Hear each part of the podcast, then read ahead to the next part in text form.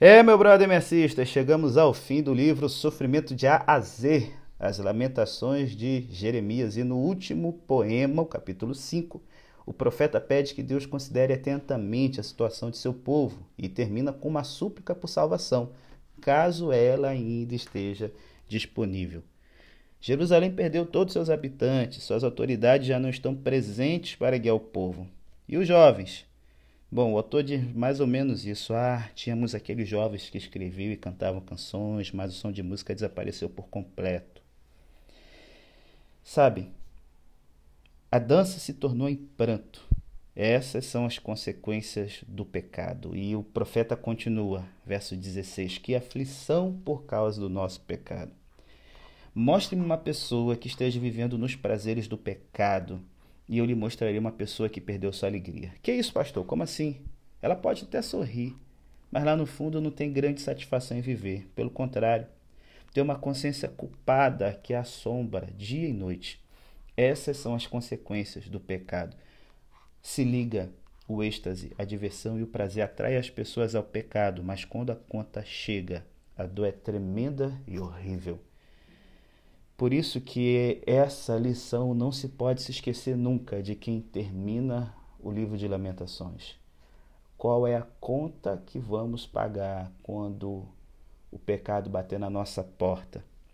Porém, em Lamentações 5:20, o autor expressa que sente a alma separada de Deus por causa do pecado e de suas consequências. Porque continuas a te esquecer de nós, são sentimentos que acompanham o distanciamento de Deus gerado tão logo pecamos. Quando estamos colhendo a tempestade pelo vento que semeamos, a impressão é que Deus está longe. Essa sensação ela vai prosseguir enquanto nos mantivermos alienados dele, porque a recompensa do pecado é a distância de Deus, que resulta em morte, galera. Todavia, em Lamentações 5:21, o autor diz: Restaura-nos, Senhor. Depois de confessarmos o nosso pecado, o passo seguinte é pedir a Deus restauração. Renova minha vida, certas coisas entre nós. Então, Senhor, elimina as terríveis lembranças de ontem e ajuda a gente a recomeçar. É isso que o Senhor nos diz lá no profeta Joel 2,25. Eu lhes devolverei o que perderam. Sabe? Ele pode restaurar pessoas arruinadas e culpadas que sofreram sob seu julgamento. Mas às vezes as pessoas podem chegar e dizer para você o seguinte: você colheu o que plantou e agora vai viver na miséria o resto da vida.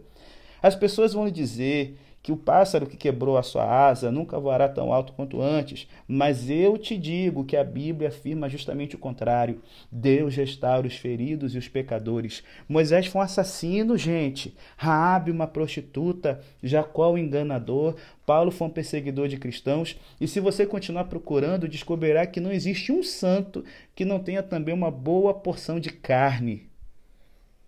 Deus, no entanto, Promove cada um deles a sua galeria da fé.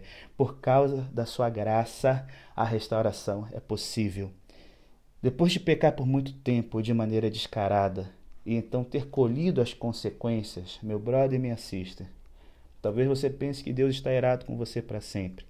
Porém, Lamentações 5:22 reflete esse tipo de sentimento. Será que nos rejeitaste completamente? Ainda estás irado conosco? Quem sabe você imagine que nunca voltará a ser útil. Mas o desejo de Deus é restaurá-lo, é restaurá-la e não rejeitar você para sempre. Seu principal objetivo é usá-la e não ignorá-la. Você é uma pessoa especial para ele e Deus é especializado nesse tipo de negócio. Um grande exemplo é o ministério de João Marcos, sobre quem a gente lê no Novo Testamento. João Marcos foi um missionário que viajou com Paulo e Barnabé, mas que, gente, para ser franco, era meio vagabundo, bisonhão, escorregadio. Diante de um momento difícil, ele orou, ele olhou para as montanhas e disse: "Puxa, que saudade de casa, cansei de ser apedrejado e perseguido". Então ele tomou o primeiro navio para Jerusalém e deixou lá Paulo e Barnabé para trás, cara. E Paulo não se esqueceu disso, recusou-se a levar João Marcos na missão seguinte. Está lá em Atos 15, vê lá. Rolou uma treta do caramba entre Paulo e Barnabé por causa disso. Bom, talvez você possa pensar que João Marcos ficou marcado para sempre como alguém que desiste facilmente, que é inadequado para missões, com quem não se pode contar quando as coisas esquentam e assim por diante. Porém, leia depois 2 Timóteo 4,11. Anos mais tarde, podemos perceber que as coisas mudaram. Paulo estava na prisão, prestes a ser executado, e aí ele pede a Timóteo que ele traga João Marcos, pois ele me será útil no ministério. João Marcos também vai se tornar o autor do Evangelho de Marcos. Deus o restaurou e usou grandemente na obra de construção do seu reino. As pessoas podem lhe dizer: você está acabado, mas Deus diz: sou especialista em históricos ruins. Glória a Deus. Nesse exato momento, Deus tem grandes, grandes planos para a sua vida. Qual é o primeiro passo? Voltar-se para Ele. Que Deus te abençoe. Foi um prazer ter você na nossa jornada pelo livro Sofrimento de Azê. As, os devocionais foram inspirados nos autores Eudine Peterson e Charles Swindoll. E eu desejo que, assim como Jeremias e esses autores modernos me inspiraram a ter uma jornada mais profunda com Deus, possa esperar você também. Em nome de Jesus. Amém.